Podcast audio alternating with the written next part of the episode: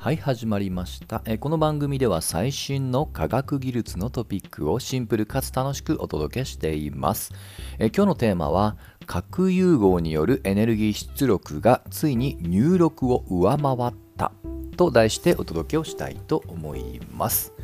まあ、核融合エネルギーまあ、なんとなくね聞いたことある方多いと思います。次世代のエネルギーとして注目されています。でそれについて一歩前進のニュースが流れたので今日はそれを主に紹介したいと思います。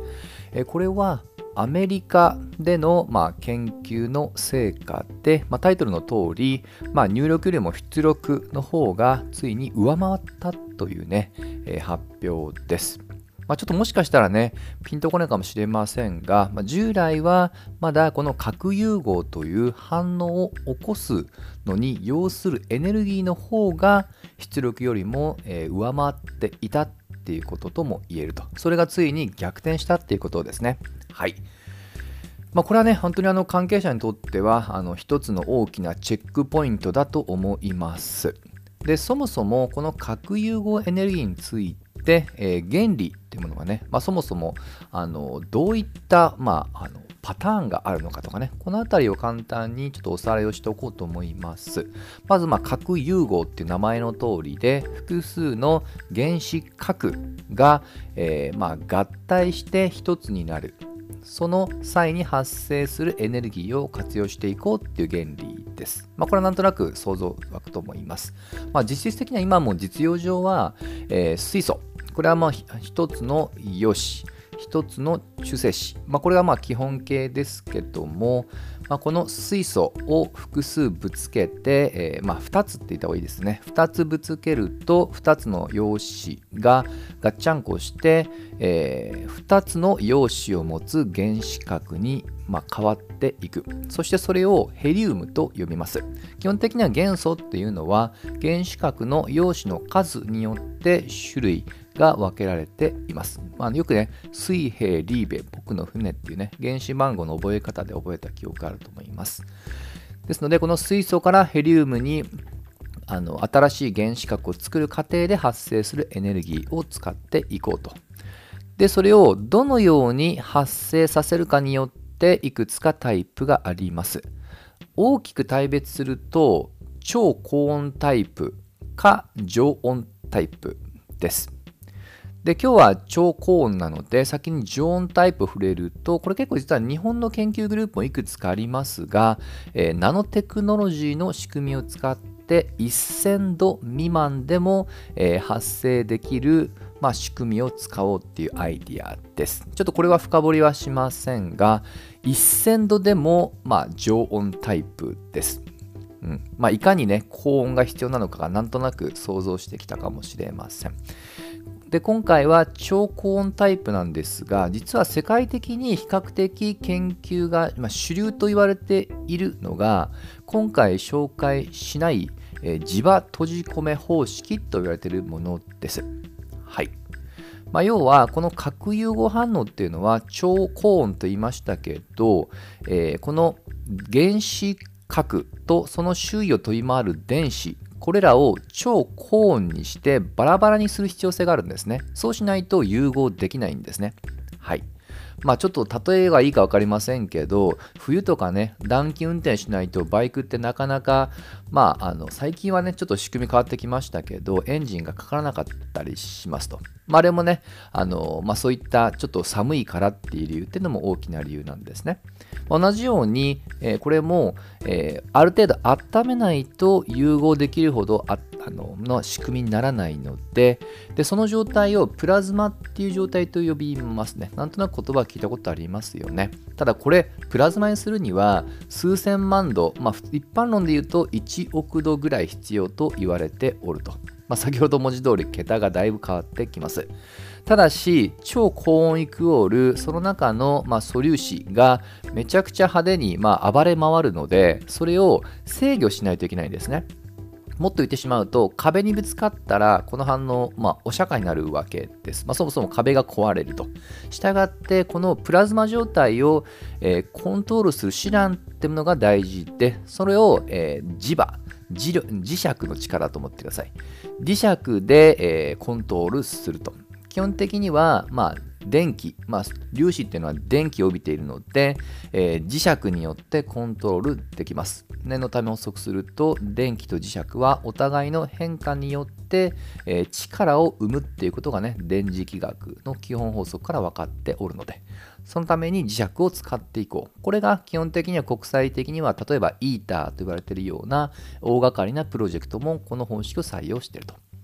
で、ちょっと振りがなくなりましたけども、超音タイプにはもう2つ目の種類があって、えー、これが今回の方式で、えー、完成閉じ込め方式っていう言い方をします。ちょっと硬い名前ですよね。まあ、今回あまりこの名前を覚えることは全く不要なので、仕組みだけ言うと、レーザーの力で押し合うことによって、えー、まあ、壁にぶつからないようにするっていうことです。先ほどの磁石の力じゃなくて、それをレーザーで押す、まあ、押しくらまんじゅうと思っていただいてもいいです。はい。ですので、このレーザーの入力よりも今回、えーまあ、獲得したエネルギーが上回ったっていう言い方でご理解ください。はい。まあ、数値はね、あまりあの、まあ、今時点でそんなに大事じゃないですけど、一応参考までね、元記事を読むと、2.05メガジュールのエネルギーをレーザーで作って、で、結果として3.15メガジュールのエネルギーを生んだらしいですと。はい。で、この今回、えー、まあ、作られた、まあ、行った実験施設っていうのは、実は結構古くからです。実はこの核融合のアイデア自身も、1950年代の末ぐらいから、まあ、発想されました。そして1960年代に実は今回のまあ研究施設を作った研究所 LLNL ちょっと覚えにくいですよね。ローレンス・リバンモア国立研究所っていうね、アメリカの研究グループが、えー、仮説として、これレーザー使えるんじゃないかと。はい。ということで、今回の、えー、まあ、施設っていうのを作って、まあ、長期的なプランに従って、まあ、ある意味ね、順調に今回の偉業を達成したようですね。はい。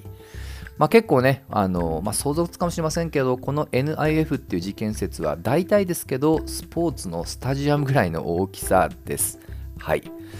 ただし、まあ、まあ、ただしじゃないですね。まあ、これぐらいの大きさで強力なレーザービームをね、何度も何個も作るわけなんですけど、まあ、その最大出力は、あの例えば、えー、まあ、宇宙の恒星、まあ、太陽のような光り輝く恒星とか、まあ、もしくはね、ちょっとあまりたといい例えじゃないですけど、えー、爆発する核兵器の内部でね、起こってるのと同じぐらいの規模の温度、そして圧力を作り出していますと。はい。まあ、ただ、あのまあ、これでね、順風満帆かと言いますと、まだまだ基礎研究の段階です。で、比較的世界でね、進んでいるって言われている、途中で触れたイーターも、まあ、早くて2050年以降と言われているぐらいの時間軸だと思っててください。で、今回も、まあ、今回のね、偉業によってそれが早まるかどうかっていうのは分かりません。もともと別の流れの研究です。まあ、かつ、あの、まあ、いくつかやはりまだ、えー、解決できていない課題っていうものはあるんですね。一つだけ挙げると、この発生させる材料の調達っていうものがまだ残課題として残っています。今回使った反応材料は、まあ、基本的には水素からヘリウムなんですけど、その中でも、えー、まあ、水素の重さが違う重水素と三重水素をガッチャンコさせて融合させてるんですが、この水素がなかなか地球上ではレアなので、どう調達するかっていうのはまだ、えー、まあ、少なくとも公開されている情報を見る限りは解決できていません。まあ、とはいえね、あの前向きに捉えると、今回ね、まあ、原理上として、実験としては、これで入力から出力を上回ったので、あと、ま、実用につなげるためには、大体ですけど、入力の2、30倍のエネルギー出力を獲得しないといけないそうですが、まあ、ただね、得てしてこういった最新テクノロジーを使った研究速度ってものは、どちらかというと、もう倍々ゲームのごとく加速度的にね、あの進化するっていうのが経験的に明らかなので、もしかしたらこれに連鎖的に新しい、まあ、ブレイクスルーってものが、えー、生じるかもしれません。むしろね、そろそろ我々自身が気をつけた方がいいのが、どうしても書くっていう言葉だけで情緒的にね、まあ、否定的なイメージを持ちがちですので、えー、今回はあくまで核融合です。例えば、まあ、原爆に代用されるような、まあ、原子核エネルギーは基本的には核分裂なんですね。はい、同じ核でも作用が違う。核分裂は、えー、連鎖反応によって、まあ、ちょっと暴走するっていうリスクはありますが核融合は逆に、えー、うまくいかなかったら、まあ、要は反応が止まる、まあ、その意味では安全性は高いとも言えるので単に核だから危ないんだっていうね、えー、まあ、そういった反応ではなくまずはきちっとね最低限の、まあ、科学的な原理っていうのを学ぶことによってでそのリスクっていうのはねもう少しだけね捉まえた方がいいのかもしれません。そういったね、えー、まあ、社会全体の空気といいますかね議論っていうものもそろそろ必要な時期に差し掛かってるかもしれません。といったところで今日の話は終わりにしたいと思います。また次回一緒に楽しみましょう。